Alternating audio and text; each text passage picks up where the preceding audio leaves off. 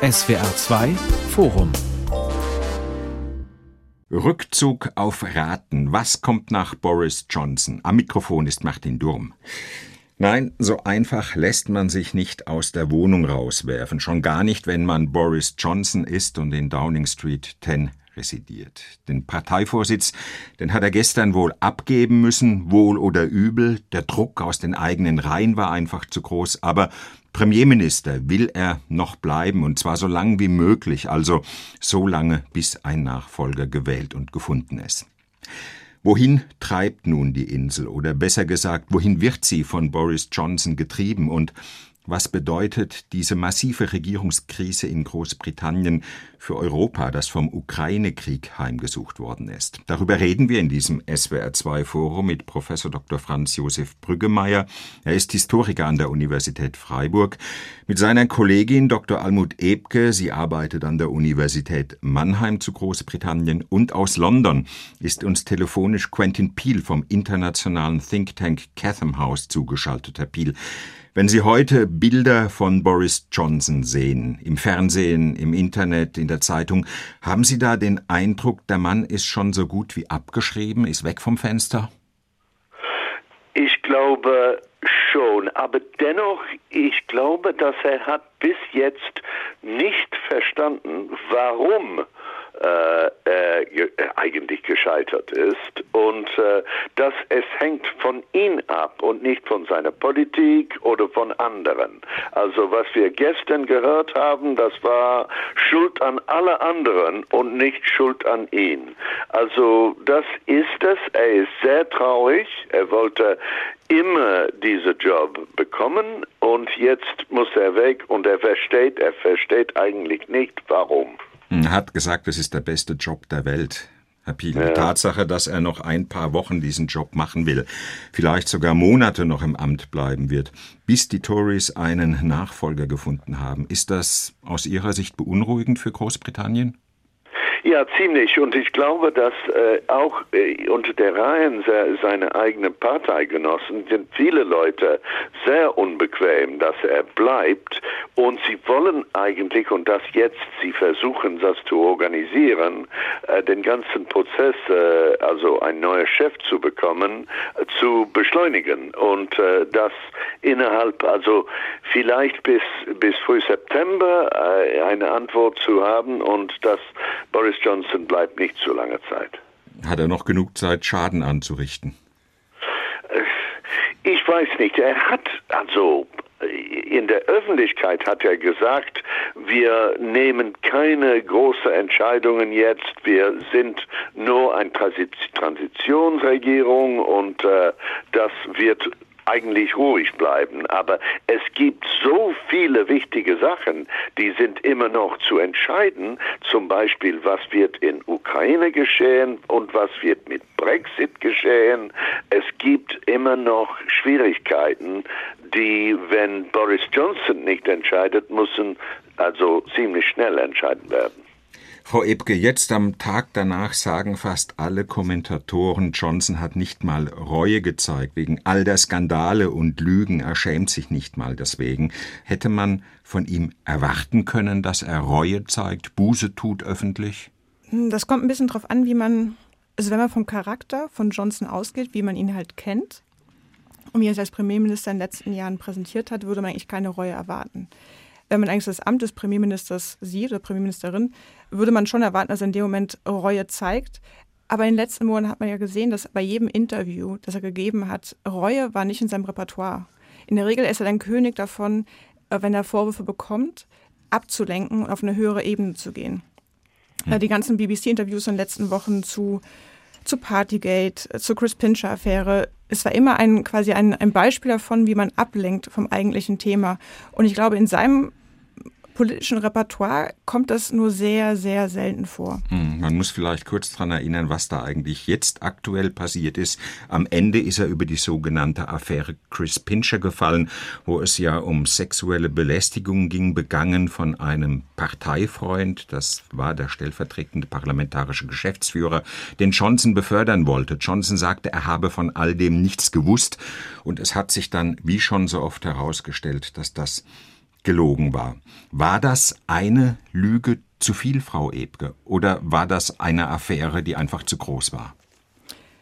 Es scheint so, dass es genau eine Lüge zu viel war. Und das Spannende ist ja eigentlich, Johnson, Johnsons so oft haben wir gedacht, oder so oft wurde darüber diskutiert, dass Johnson jetzt endlich zurücktreten wird. Dass es jetzt ein Skandal zu viel ist. Und es ist interessant, über welchen Skandal er jetzt fällt, äh, zu fallen scheint. Und das ist die Chris Pincher-Affäre, quasi ein, ein Skandal, den er, der quasi ihn peripher betrifft, aber ihn vor allen Dingen in seinem Verhalten als Premierminister betrifft. Und das finde ich das Spannende, über welche Affäre er jetzt zu Fallen gekommen ist. Und es war nicht Partygate. Hm. Vielleicht muss man doch sagen, diese Affäre ist schon sehr brisant, denn äh, er hat diese Menschen ja vor einigen Monaten schon befördert und behauptet, er habe damals gar nichts gewusst. Äh, mhm. Und dann wurde ganz offen von anderen hochrangigen Beamten gesagt, das stimmt alles gar nicht, wir haben dich persönlich informiert. Und er hat auch noch am Montag äh, Minister vorgeschickt, die montags morgens diese großen Interviewrunden geben bei den diversen Fernsehsendern.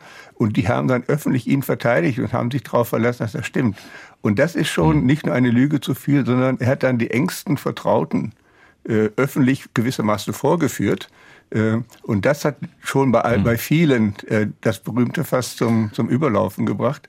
Äh, vorher hat er sozusagen auch gelogen, aber jetzt hat er in einer wirklich perfiden Weise andere Leute einbezogen und sie ja öffentlich brüskiert, weil sie mussten ja Montagmorgen haben sie was verkündet, wovon sie fest überzeugt waren, dass es stimmt und haben ihren Premier verteidigt. Und Stunden später hörten sie, dass er alles gewusst hatte und sie quasi ins, ja, äh, einfach geopfert hatte. Herr Brüggemeier, vor Johnson mussten ja schon andere konservative Premierminister zurücktreten in Großbritannien. Margaret Thatcher, Cameron, zuletzt Theresa May. Alle sehr schweren Herzens, alle wollten das nicht. Aber was unterscheidet nun deren Abgang im Stil auch von dem des Boris Johnson? Also Margaret Thatcher ist, glaube ich, diejenige, wo man am ehesten einen Vergleich ziehen kann. Sie hat ja argumentiert, im Kern bin ich gewählt, habe die große Unterstützung in der Bevölkerung und es sind in Ihren Worten wohl zweitklassige Parlamentsabgeordnete, die Sie dann gestürzt haben.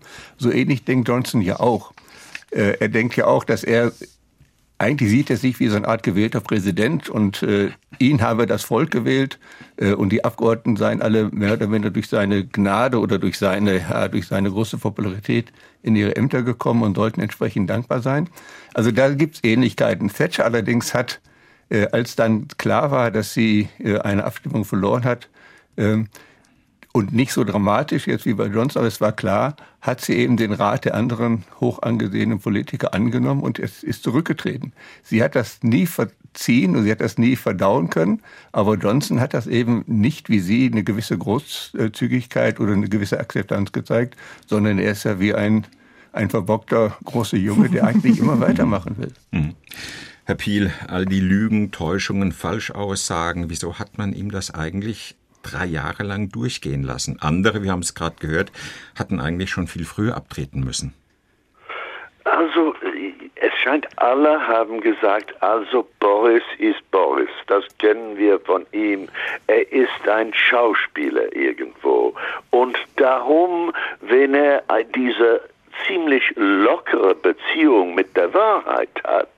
Okay, aber das ist Boris. Aber das Problem war eigentlich, dass die, seine ganze Zeit in Amt die Probleme waren sehr seriös und man konnte nicht immer nur lachen.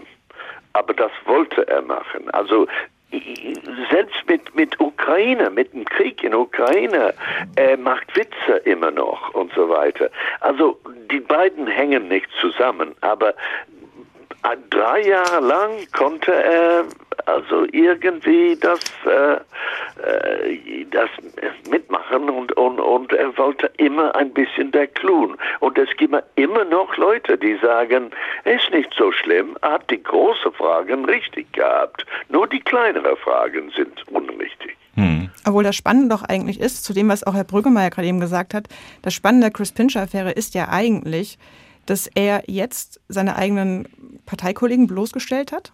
Also wie Sie ja, ja gesagt haben, Herr Brüggemeier, am Montag wurden Leute falsch gebrieft. Und das, das genau der Moment, dass das ist, was das fast zum Überlaufen bringt. Nicht Partygate, was ja auch auf also extrem für Diskussionen gesorgt hat, weil in den sozialen Medien wurde es ja diskutiert.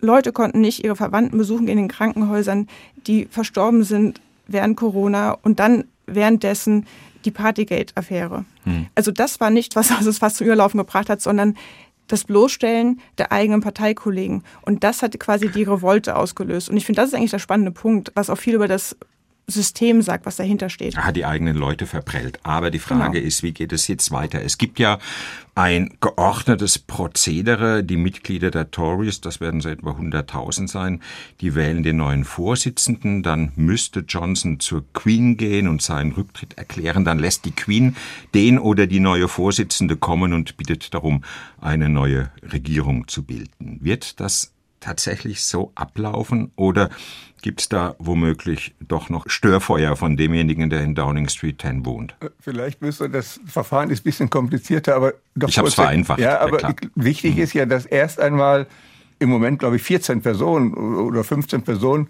mit selbstverständlich unterschiedlichen Chancen äh, den Anspruch erheben, kandidieren zu wollen. Und die werden dann durchgesieft durch die Parlamentskollegen. Die Parlamentskollegen wählen nachher zwei aus. Und da ist schon mal die große Frage, wen sie auswählen als Person und welche politische Richtung sich durchsetzt. Und dann diese beiden Personen bekommen dann zwei, drei, vier Wochen Zeit, sich nochmal den Parteimitgliedern vorzustellen. Und dann wird gewählt. Ja, es ist unklar. Also eigentlich Thatcher wäre zurückgetreten. John Major, der gesagt hat, äh, jetzt, jetzt muss Johnson auch zurücktreten. Also eigentlich ist klar, er müsste zurücktreten. Wird er zurücktreten oder zur Königin gehen, wenn es den neuen Nachfolger gibt, ist unklar. Er deutet hier an, dass er sich vorstellen könnte, bis November zu bleiben, also bis äh, Parteitag äh, oder was auch immer.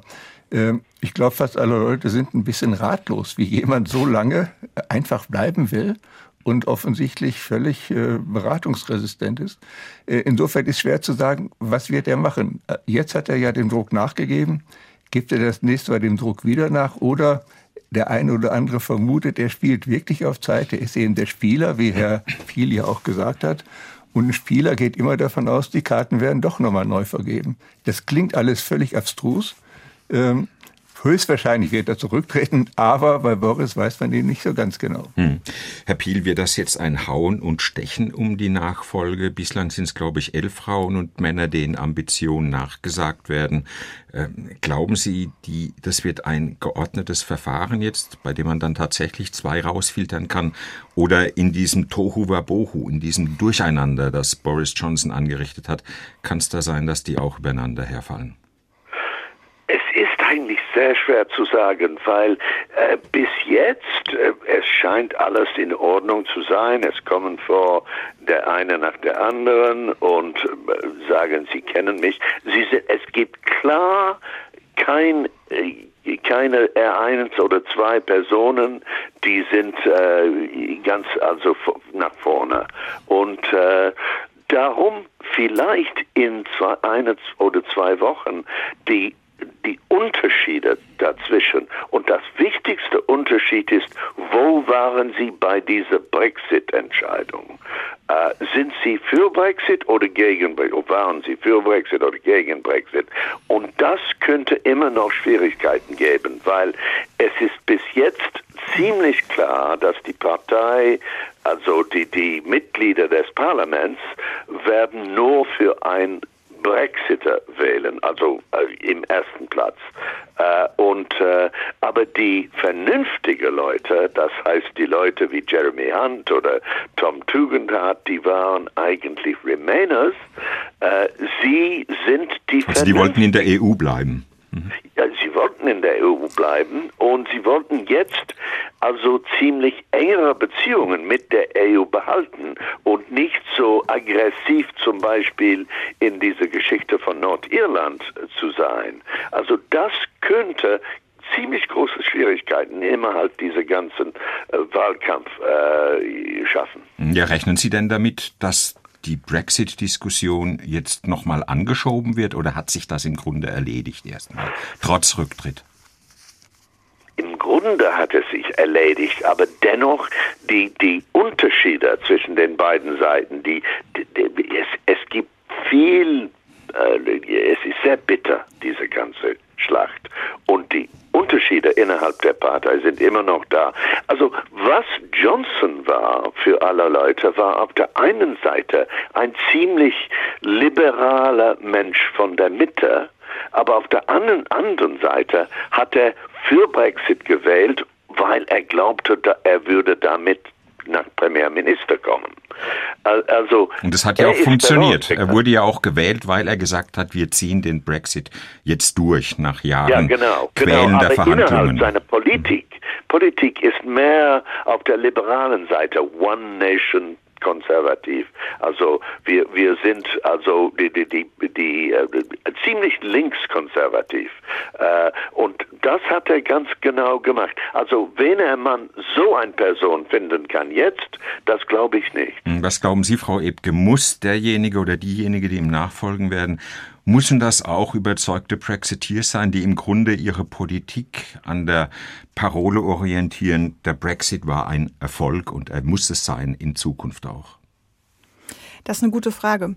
Also das Spannende finde ich in der ganzen Debatte um Johnson und die konservative Partei ist, dass eine Weile, zumindest in deutschen Medien war mein Eindruck, dass die Meinung häufig war, wenn Johnson geht, Johnson als der nicht vertrauenswürdige Politiker, der ähm, häufige Falschaussagen macht, dass dann im Endeffekt jemand kommen würde, der, der anders sei. In seiner Art und Weise, wie er Premierminister ist oder Premierministerin ist. Und das Spannende ist ja schon auch, dass dass man es gar nicht weiß. Und dass die Partei sich ja nicht groß verändert hat. Deswegen, ich denke schon, wie Herr Pier gesagt hat, Brexit könnte zum Thema werden oder die Art, wie man sich vor sechs Jahren verhalten hat, könnte ein wichtiger Punkt sein. Ähm, ich habe überhaupt keine Ahnung, wie es im Endeffekt ausgehen wird. Ich denke aber schon, ähm, gerade auch was jetzt in den letzten Monaten diskutiert wurde und wie sich die einzelnen Minister positioniert haben, würde ich jetzt nicht denken, dass sich die Haltung ähm, des Vereinigten Königreichs gerade in den EU-Fragen groß verändern wird. Hm. Die Tatsache, dass Johnsons Versprechen, der Brexit bringt uns goldene Zeiten nach Großbritannien, wir werden massive Einsparungen haben, hat er gesagt. 350 Millionen Pfund wöchentlich im Gesundheitssystem werden wir einsparen. Dass sich all das als unwahr entlarvt hat hat das womöglich auch etwas mit seinem Scheitern, mit seinem politischen Scheitern zu tun als Premierminister? Das, Spannende, das war die erste Lüge, nicht wahr? Hm, das war die erste, ja. Aber das Spannende ist, dass es gar nicht mehr so geframed wird. Es wird jetzt geframed als zuerst als Folge von Corona. Also die Regale sind leer wegen Corona, nicht wegen, nicht wegen Brexit. Und jetzt im zweiten Schritt als Folge des Ukraine-Konflikts. Das heißt, das ist das Spannende, wie die politische Sprache funktioniert. Brexit wird im Endeffekt ähm, ja der Spin, also der, die PR dahinter funktioniert ganz gut und die Regale sind leer wegen Corona, wegen eine, Ukraine. Eine globale Pandemie und eine internationale Krise. Wir müssen dafür herhalten, dass eine nationale Krise legitimiert wird. Ist es das gewesen, das Spiel? Ich werde etwas vorsichtig. Ich glaube nicht, dass Regale leer sind. Also das wurde immer dasselbe Foto aus Belfast gezeigt. Die Leute, die ich in Großbritannien kenne, wo ich da war, war immer alles ziemlich gut vorhanden. Bei Brexit würde ich übrigens ein äh, zwei Sachen betonen. Das eine ist das Verhältnis zu Europa. Ich glaube, da wird sich nichts verändern. Selbst die Labour Party sagt, das ist durch. Man kann vielleicht noch gucken, ob man ein bisschen konzilianter miteinander umgeht oder weniger konziliant. Aber Brexit hat hier eine zweite Botschaft. In Großbritannien riesige Veränderungen herbeizuführen, mal abgesehen von diesen falschen Versprechungen gab es doch eine relativ große Gruppe, die Großbritannien in so eine Art Niedrigsteuerland mit äh, quasi entfesselter Marktwirtschaft, so eine Art Singapur in groß äh, äh, umwandeln wollte. Und diese sind ja gescheitert. Äh, Johnson wollte es nicht, weil er ja eine andere Art von konservative Politik betrieben hat. Die Frage ist, ob sie jetzt äh, wieder Aufwind bekommen. Kommen einige der, der Kandidaten, wir wollen ja nicht alle durchgehen, sind doch sehr, sehr stark dafür, äh, Steuern zu senken, den Staat zurück, also so eine Art Thatcher-Politik nochmal neu aufleben zu lassen. Und das wird eine interessante Frage sein. Unter Johnson ist das alles zugedeckt worden. Und jetzt äh, wird es so ähnlich weitergehen wie bei ihm, wie Herr Piel sagte, ist er eher so ein sozial verständlicher Konservativer gewesen werden jetzt eher die Hardliner äh, die Oberhand bekommen. Und das hängt sehr stark mhm. von den Abgeordneten ab, das kann ich schlecht einschätzen. Und von den äh, Angehörigen der Partei, die sind, glaube ich, eher tendenziell rechter. Äh, und da wird man sehen. Herr Brüggemeier, die Regale sind leer. Na. Also auch bis letzte Woche, Herr Pier wird es vielleicht bestätigen können, Boots in Islington, Sainsbury in Islington, es sind nicht alle Regale leer, aber es gibt dann doch Produkte, die es einfach so nicht gibt. Klar müsste man jetzt flächendeckend untersuchen, absolut, aber es ist dann doch schon auch sichtbar. Ja, Sie, Sie, haben recht, es gibt große leere Löcher in, in den Regalen und das ist klar. Und ist und, es tatsächlich äh, so, entschuldigen Sie, Herr Piel, dass man sagt, daran ist nicht äh, Johnson schuld, daran ist nicht der Brexit schuld, sondern daran ist die Ukraine-Krise und die Pandemie schuld? Ist es, es tatsächlich gibt so? Ein bisschen von alle, aber dennoch in, in, in gewisser, also zum Beispiel die Agrar, äh, in, in der Agrar, das, die Tatsache, dass es gibt so viel weniger Leute aus Osteuropa, die kommen zu arbeiten hier, äh, also wir haben, wir, wir verlieren jetzt äh, ziemlich viel von, von, von äh, was kommt aus äh, Agrargebiet und äh, das ist ein Problem auch innerhalb der äh, Konstruktion äh, dieselbe Sache. Und das hängt von Brexit ab. Und ich glaube, man versteht das. Hm. Wie würden Sie den politischen und sozialen Zustand Ihres Landes derzeit beschreiben? Ich habe gelesen, die Inflation, die Inflation liegt mittlerweile bei, mittlerweile bei über 9 Prozent. Ist das eine, eine, eine äh, ökonomische Krise, in die nun auch noch diese politische Krise reinkracht und die Situation dadurch noch einmal verschärft? Es gibt sehr viel Unsicherheit mit dieser Inflation. Ich würde sagen, mehr als vielleicht das geht in Richtung 11, 12 Prozent.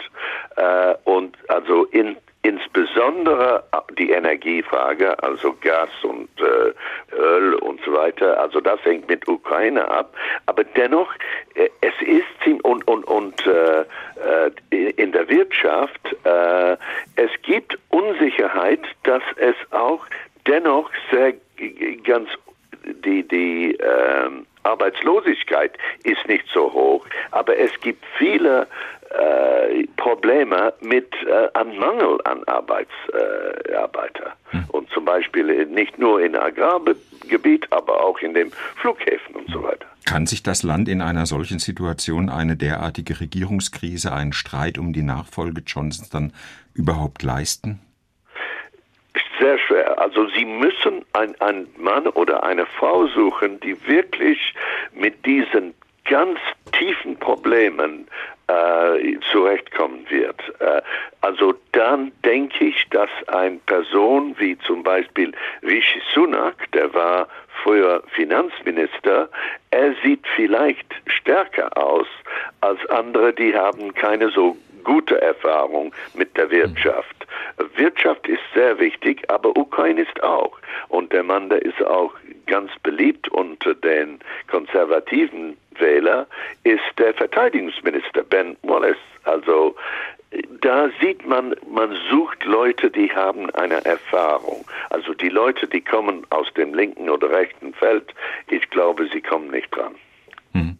Herr Brüggemeier, nun wird ja Boris Johnson, wir tun die ganze Zeit so, als sei er nicht mehr da, aber er ist ja nach wie vor da und er will nun erstmal weitermachen. Ähm, mit nur sechs neuen Ministern kann das gut gehen in so schwierigen Krisenzeiten. Ja, wie Herr, Herr Piel schon sagte, äh, man weiß nicht, was er wirklich vorhat. Äh, die Tatsache, dass er so lange bleiben will, deutet ja darauf hin, dass er noch irgendwas ändern will. Andererseits hat er nun öffentlich gesagt, er will in den nächsten Wochen, solange er noch amtiert mit seinen neuen Ministern, keine wichtigen Entscheidungen fällen. Das macht ja überhaupt keinen Sinn. Also wenn er keine mehr fällen will, sollte er möglichst bald zurücktreten, denn wichtige Entscheidungen müssen gefällt werden. Also ein großes Rätselraten. Äh, und Sie haben ja mehrfach darauf verwiesen, das Land hat ja wie viele europäische Länder im Moment große wirtschaftliche Schwierigkeiten. Da müssen wichtige Entscheidungen fällen, die auch hart sein werden für viele der Betroffenen. Und das alles zu versuchen, äh, in, vor dem Hintergrund, dass er sagt, ich will eigentlich keine mehr fällen, äh, ist völlig, ja, völlig unlogisch und alle rätseln, was er jetzt wirklich damit meint und was er vorhat. Hm. Er ist ja nicht nur Premierminister, er war vorher Außenminister, noch vorher war er Bürgermeister von London. Kann so ein Mann über kurz oder lang tatsächlich dann klanglos in der äh, politischen Versenkung verschwinden? Ist das überhaupt denkbar? Äh, die, die Befürchtung ist ja, dass er das so wie Margaret Thatcher macht, äh, nicht mehr im Unterhaus sein. Das ist überhaupt nicht sein Ort, sondern im Hintergrund und immer wieder rumnörgeln, messern, äh, meckern und Sachen sagen, er hätte es alles viel besser gemacht. Er hat, äh, das hat der Pili auch mehrfach betont und Frau Elfke, er hat schon eine große Anhängerschaft, er hat schon eine gewisse Popularität, die wird auch nicht verschwinden. Er hat auch einen gewissen Charme äh, und er hat bisher immer darauf vertrauen können, dass irgendwann die Leute so ein bisschen sagen, na ja, Boris, dem werden wir schon so ein bisschen verzeihen. Er ist ja noch relativ jung. Wenn er noch 10, 20 Jahre ja so als ja, wie auch immer als Mahner oder was auch immer auftritt, äh, wird für wen auch immer äh, in der Politik ist nicht einfach sein. Hm, Frau Piel, er wurde und wird ja immer auch als Populist bezeichnet, wird manchmal auch in eine Reihe gestellt mit Trump, mit Bolsonaro, mit Netanyahu, mit den großen Populisten der Gegenwart. Äh, lässt er sich da so einfach einordnen, wenn Sie jetzt auf ihn schauen? Ich glaube, dass er will eigentlich äh, ein neues Leben als großer Redner werden und er wird sich verkaufen äh, ziemlich teuer als ein guter Redner für After Dinner oder sowas. Auch er wird immer Artikel schreiben und vielleicht Bücher schreiben, um warum ich Recht immer Recht hatte und es hat nichts mit mir zu tun. Äh, aber er braucht Geld eigentlich. Er hat äh, keine Wohnung zurzeit. Das ist ein Problem für ihn. Äh, und Na, er hat Moment eine schon. neue Familie. ähm, er, er, wollte in Ten Downing Street bleiben, gerade weil er seine eigene Wohnung vermietet hat und seine Frau hat eine ganz kleine Wohnung irgendwo in London. Also das ist ein Problem für ihn. Er braucht Geld. Hm. Ich glaube, er hat auch Downing Street vor zwei Jahren sehr kostspielig renovieren lassen für über 230 1000 Pfund. Auch das war ja einer der vielen Skandale. Die Frankfurter Allgemeine Zeitung hat in ihrem Feuilleton heute getitelt Der Clown tritt ab. Wird das dem Ganzen überhaupt gerecht, Herr Brüggemeier? War er nur ein Clown, der drei Jahre Premierminister spielen durfte und der jetzt unter Buhrufen auf der Bühne steht und alle warten darauf, dass er endlich abtritt? Äh, das ist sicher zu kurz gegriffen. Was daran äh, zutrifft, ist, er hat einen hohen Unterhaltungswert gehabt. Das muss man einfach immer wieder sagen. Äh, er ist ja zweimal zum Bürgermeister von London gewählt worden. Er war dann Minister. Er ist dann, das muss man immer wieder betonen, da hat er ja auch großen Wert drauf gelegt. Einen der größten Wahlerfolge der Konservativen in den letzten 40 Jahren hat er erzielt mit einer völlig überraschenden Mehrheit, mit sehr, sehr vielen Abgeordneten, was übrigens viele seiner Anhänger ihm jetzt vorwerfen, dass er diese sehr, sehr starke Stellung mit einer Mehrheit von 80 Personen im Parlament nicht genutzt hat, um langfristig was aufzubauen oder langfristig Veränderungen herbeizuführen. Als er gewählt wurde, war eigentlich alles klar oder war, sprach vieles dafür, dass über die nächsten Jahre die Konservativen an der Macht bleiben werden, wenn er das vernünftig gemacht hätte. Und das ist auch noch eine Enttäuschung ganz anderer Art äh, von Personen, die sagen, guck mal, was wir damals alles hätten tun können. Das ist jetzt über Nacht praktisch zerbrochen. Hm. Das Spannende ist doch eigentlich, was sein, sein Erbe sein wird. Oder, Herr Brüggemeier? Also das, bin, das höre ich bei Ihnen so ein bisschen raus. Weil die Frage ist ja wirklich, was, also was ist nach den acht Jahren Bürgermeister von London geblieben? Also sehr viele PR-Stunts. Die Busse, also die, die neuen Roadmaster, die eingeführt wurden, die Boris Bikes, diese Leihfahrräder, die es in der Stadt gibt. Ähm, alle erinnern sich an Olympia und wie er auf dieser Seilbahn gehangen hat mit seinen zwei Fahnen. Aber es war vor allen Dingen viel viel PR, die dahinter war. Und jetzt auch die Frage, was ist jetzt nach drei Jahren konservative Regierung, was bleibt? Und das sind ja vor allen Dingen, klar, da kann er jetzt nichts für, aber es sind vor allen Dingen Krisen. Und ähm, zum Beispiel Leveling Up, von dem, also das war ja mit viel von Fahrer angekündigt, die, dieses Infrastrukturprogramm, was aber auch im Endeffekt so eine Community Spirit ähm, wiederbeleben sollte in den Regionen, die halt, denen es nicht so gut geht. Davon hört man nicht so viel, oder? Mhm. Naja, aber er hat ja gestern bei seiner Rede ganz klar, bei seiner Abtrittsrede im Grunde ganz klar gesagt, dass er sich für ziemlich gut hält und seine Arbeit sehr, sehr gut findet.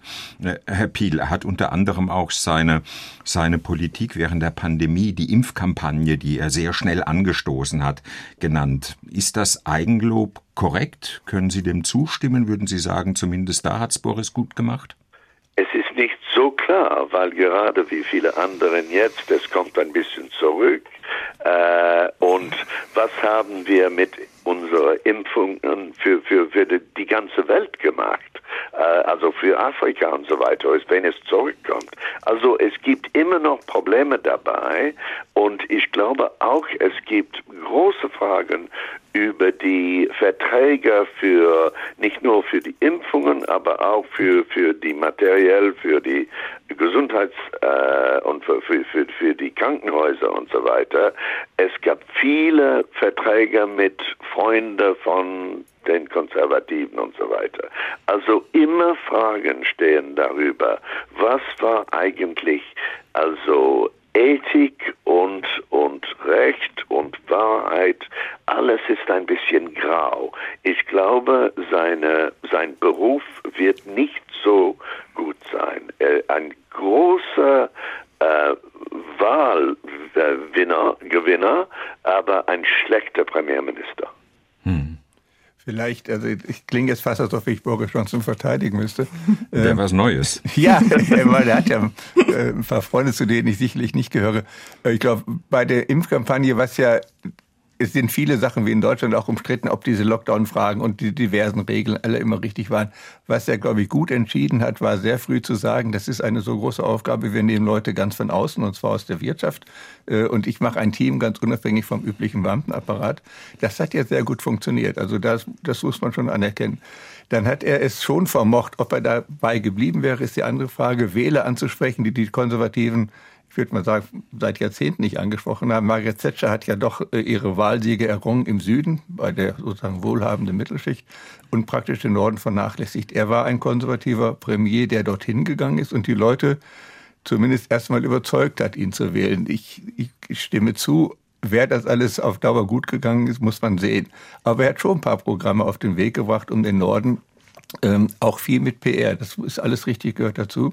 Äh, der ist aber dann auch viel sozusagen stecken geblieben. Aber immerhin, und das wird schon eine Aufgabe sein für den nächsten Konservativen, wer immer der Nachfolger ist, kann er auch wieder sowas ähnliches und dann seriöser und langfristiger erreichen, was Boris erreicht hat, was dann auch einer der Gründe war, weshalb er sich so lange halten konnte. Ne, das muss man ja auch sehen. Der ist ja nicht einfach geblieben, weil alle Leute die Augen zugemacht haben, sondern die haben auch das Potenzial immer wieder gesehen, vor allen Dingen das Potenzial bei Wahlen erfolgreich zu sein. Aber woran ist er dann letzten Endes gescheitert? An seiner Politik oder an seinem Charakter? Ja, an seinem Charakter, ich würde sagen, aber vielleicht, Entschuldigung, ich, ja. ich sollte nicht. Ne, nein, Herr Piel, reden Sie nur, seinen Charakter. Das interessiert ja, uns. Sein Charakter, das ist das ist sein Problem. Er hat das Vertrauen verloren mit den Wählern und auch mit seinen eigenen Parteigenossen. Äh, was er, ja, er ist gelungen, also die Nordengland zum Beispiel zu überreden mit der Brexit-Geschichte. Aber er hat wahrscheinlich Schottland verloren mhm. und Nordirland verloren. Und da haben wir vielleicht ein große Probleme in der Zukunft über die, ob, ob diese ganze Vereinte Königreich zusammenhält. Mhm. Wird das womöglich die neue Aufgabe sein eines künftigen Premierministers? Schottland will ein Unabhängigkeitsreferendum durchführen. Ähm, in Nordirland ähm, wird gestritten über das Nordirland-Protokoll mit der Europäischen Union, also den Warenverkehr in der irischen See, wie der geregelt wird. Das ist eigentlich festgeschrieben, dass es keine harte Grenze auf der irischen Insel geben soll. Und trotzdem soll da jetzt nachverhandelt werden. Es gibt viele, die sagen, am Ende wird womöglich nur England übrig bleiben und Großbritannien wird sich auflösen. Wird das womöglich die große Aufgabe sein für die Zukunft einer englischen, einer britischen Regierung, überhaupt das Vereinigte Königreich zusammenzuhalten? Fraglos, sicher eine wichtige Aufgabe, wobei ich glaube, Frau Sturgeon, der ist ja die Führerin der schottischen Nationalpartei, sehr traurig ist, dass Johnson geht, denn er war ein idealer Gegner. Er war sozusagen so unbeliebt, dass äh, der alleine äh, vermutlich 10 bis 15 Prozent ihrer Zustimmung gesichert hat. Äh, der nächste wird sicherlich konzilianter sein. Äh, also das ist etwas schwer zu sagen. Es ist sicher eine große Aufgabe, aber es gibt nicht mehr diesen Buhmann, so wie Boris. Zu Ihrer Frage, ist es Politik oder Charakter? Es gibt ja viele, die sagen, Boris habe eigentlich keine politischen Überzeugungen gehabt. Äh, Cunningham, dein Berater, hat ja gesagt, er ist so wie ein, wie ein Einkaufswagen im Supermarkt, der irgendwie mal da, mal dahin fährt und eigentlich gar keine Richtung hat.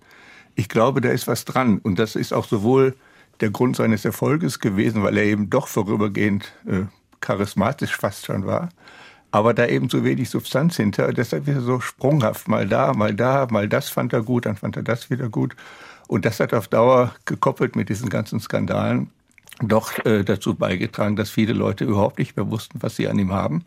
Und dieser charmante Effekt war dann äh, eigentlich nicht mehr stark genug.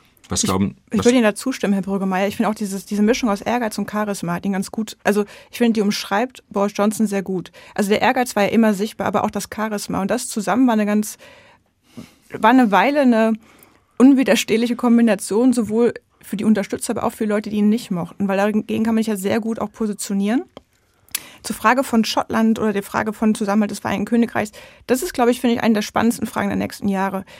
Vor Corona hätte ich gesagt, das wird ein absolutes Problem sein, als Brexit und die, die Linie, die Brexit oder die Konflikte, die Brexit offengelegt hat, sehr ganz klar anhand von geografischen Grenzen auch diskutiert wurden.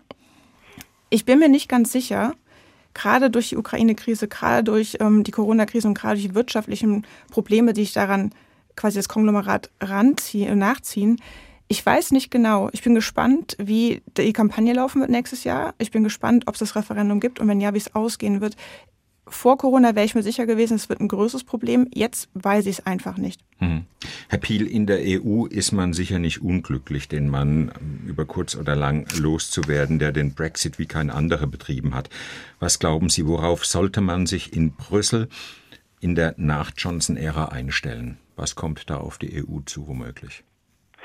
Also man, man kann hoffen, dass eine Persönlichkeit kommt, der nicht sofort auf Konflikt sucht. Also das heißt, äh, weil Johnson hat immer eigentlich die, die, die, die gesagt, das Problem liegt mit den anderen, mit den mit den mit, mit Frankreich, mit Deutschland, mit, mit der EU und nicht bei mir. Und äh, jetzt, wenn man Vernunft auch vernünftig da behandelt, sollte man viele bessere, engere Beziehungen mit Europa schaffen. Und das heißt, man muss diese ganze Geschichte von Nordirland lösen und, und nicht nur in Richtung von den, von den Protestanten in Nordirland äh, versuchen. Äh, also die, die, die klare Mehrheit in Nordirland wird will diese Protokoll behalten. Es ist sehr interessant, dass die, die zwei Regionen von Großbritannien, die am besten sind äh, wirtschaftlich nach Brexit, sind London und Nordirland. Die beiden, die am meisten gegen Brexit waren. Und äh, die anderen, die haben für Brexit gewählt. Äh, die Wirtschaft geht nicht gut. Also da ähm, ich glaube, dass äh, bessere Beziehungen, viele engere Beziehungen mit Europa äh, sind möglich, weil Brüssel will das, Deutschland will das, Frankreich will das und nur in Großbritannien haben sie dagegen gekämpft. Hm. Herr Brüggemeier, was bedeutet diese Regierungskrise nun angesichts der der großen internationalen Ukraine-Krise, in der ja auch britische Präsenz gefordert ist. Es gibt eine Menge Kommentatoren, die äh, sagen, zumindest im Ukraine-Krieg hat Johnson Führungsqualität gezeigt. Stimmt das? Er hat schwere Waffen geliefert. Er hat tatsächlich Russland die Zähne gezeigt. Kann man das auch von seinem Nachfolger, von seiner Nachfolgerin erwarten? Also die, einer der Nachfolger, der gehandelt wird, ist hier Wallace, der Verteidigungsminister. Äh, ich glaube, das ist ein Konsens in der britischen Politik, sowohl in der konservativen Partei wie auch Labour. Äh, die werden sehr ähnlich handeln. Ich glaube auch nicht, dass sich, äh, selbst wenn Johnson länger im Amt bleibt und eine gewisse Müdigkeit eintritt, dass sich daran viel ändern wird. Also da würde ich am ehesten sagen, wird so weitergehen wie vorher. Und da ist die Krise, wird, glaube ich, ganz gut gemanagt oder politisch mhm. bearbeitet. Ebke, im Kreml reibt man sich ja die Hände jetzt nach diesem angekündigten Rücktritt. Mit Johnson sei einer der besten Freunde der Ukraine gegangen, haben Putin treue Politiker in Moskau gelästert. Zelensky, der Präsident der Ukraine, hat ihn dann tatsächlich auch einen wahren Freund immer wieder genannt. Was glauben Sie, wird die Position des Westens durch diesen Abgang Johnsons womöglich, zumindest was die Ukraine angeht, geschwächt? Also ich würde Herrn Brüggemeier zustimmen. Mir scheint es auch ein Konsens zu sein, dass ähm, die Ukraine-Politik wird sich, glaube ich, nicht groß verändern. Sei es jetzt Ben Wallace, sei es Liz Truss oder jemand anderes, ähm, der Boris Johnson nachfolgen wird. Deswegen, zumindest in der Sache, denke ich nicht, dass sich die Ukraine-Politik des Westens verändern wird. Hm.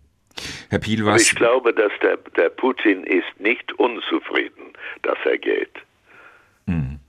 Herr Piel, was, was bleibt am Ende übrig? Was glauben Sie? Hat Boris Johnson die Kultur, die politische Kultur Großbritanniens auf eine Weise untergraben und beschädigt, die im schlechten Sinn nachhaltig sein wird? Ist es das, was bleiben wird am Ende, unabhängig von den internationalen Krisen, von Pandemie und Krise in Großbritannien? Ja, ich glaube, dass das Vertrauen in der Politik ist beschädigt von ihm und nicht nur den, mit den Konservativen, aber mit allen Leuten im Parlament. Äh, dass die, die Politiker sind da nur für sich selbst. Das war ziemlich klar für Johnson. Und jetzt, wenn sie eine Person finden kann, der wirklich also moralisch besser wird, das ist sehr wichtig, weil das war die Moral, die Ethik, das er, er mangelte an das. Hm. Und hat einer wie Johnson womöglich, ich sag mal, ungewollt Schwächen eines traditionellen britischen Regierungssystems offengelegt, die man so nicht sehen wollte und die womöglich künftig beseitigt werden müssen? Könnte das sein? Ich, ich glaube letzten Endes, dass die es, es geht immer noch, weil er ist zurückgetreten letzten Endes. Selbst wenn er ein bisschen länger bleibt, äh, äh, er musste zurücktreten, gerade weil er hat das Vertrauen mit seinen eigenen Leuten verloren. Und das, selbst wenn wir kein, keine Konstitution haben, keine geschriebene Konstitution haben, er ist weg und nur nach drei Jahren. Er sollte weg, ganz schnell und er ist weg. Ich, ich, sehe das so ähnlich wie Herr Piel. Man muss schon auch äh, betonen, bei allem, wie absurd das manchmal aussah, ist es doch relativ ohne große Friktion und ohne wirklich eine richtig große Krise gelaufen. Ich möchte auf was anderes verweisen. Sie haben eben gesagt, dass, glaube ich, elf oder zwölf ernsthafte Bewerber sind. Von denen sind vier oder fünf eindeutig Migranten oder die Eltern sind Migranten. Also Pretel ja, kommt stimmt. aus Indien, ne? Äh, Sina kommt aus, die Eltern kommen sind aus indischer Herkunft aus Ostafrika zugewandert. Hm, es könnte einen hinduistischen Premierminister ja, geben. Ja, das mussten Sie auch immer wieder mal klar machen. Wir haben in Deutschland mit Mühe und Not Herrn Özdemir als Minister noch etabliert. Also ähm, da ist schon auch eine hohe Dynamik und das sind übrigens alles Konservative, was man sich ja in Deutschland kaum vorstellen kann.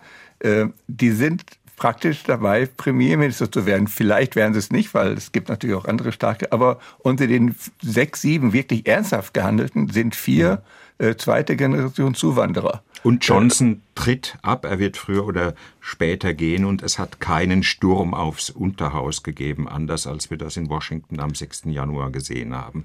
Ist das die gute Nachricht, Frau Oepke? Das ist natürlich, wenn man das Niveau jetzt recht niedrig ansetzt oder die Erwartung, die man hat, ist es natürlich, ja, das hat, ist nicht passiert. Ich würde schon sagen, es gab ja schon eine Verfassungskrise. Wenn wir uns an die Brexit ähm, erinnern. Ähm, das war ja schon auch mit einer ganzen Reihe von, von Verfassungskrisen gespickt. Man vergisst es nur, weil inzwischen halt ähm, noch andere Dinge passiert sind. Von daher, ja, es gab keine größere Krise und ich finde, was, was man vor allen Dingen sieht, ist, wie flexibel die ungeschriebene, das ungeschriebene Verfassungssystem ist und wie interessant und wie spannend es aus der Sicht einer Wissenschaftlerin ist, deswegen auch. Ähm, aber ich würde schon sagen, es ist eher spannend, dass er so lange geblieben ist. Herr Piel, letzte Frage an Sie. Was wird jetzt aus Boris Johnson? Als Kind wollte er König der Welt werden, habe ich mal gelesen.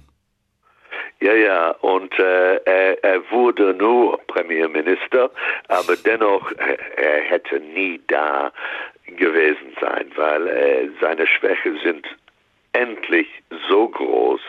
Äh, er, er, wird immer als Journalist äh, bleiben, ich glaube. Und ich denke als Journalist, dass man soll nie Premierminister werden. Aber er hat gesagt, er hat gesagt, er sei in die Politik gegangen, weil Journalisten keine Denkmäler erhielten. Damit hat er zweifellos recht gehabt. Rückzug ja auf Raten. Was kommt nach Boris Johnson? Darum ging's in diesem SWR2 Forum. Herzlichen Dank an Quentin Peel vom britischen Think Tank Chatham House. Danke an Dr. Almut Ebke. Sie ist Historikerin an der Universität Mannheim und an Professor Franz Josef Brüggemeier, ebenfalls Historiker mit dem Schwerpunkt Großbritannien an der Universität Freiburg. Am Mikrofon war Martin Durm.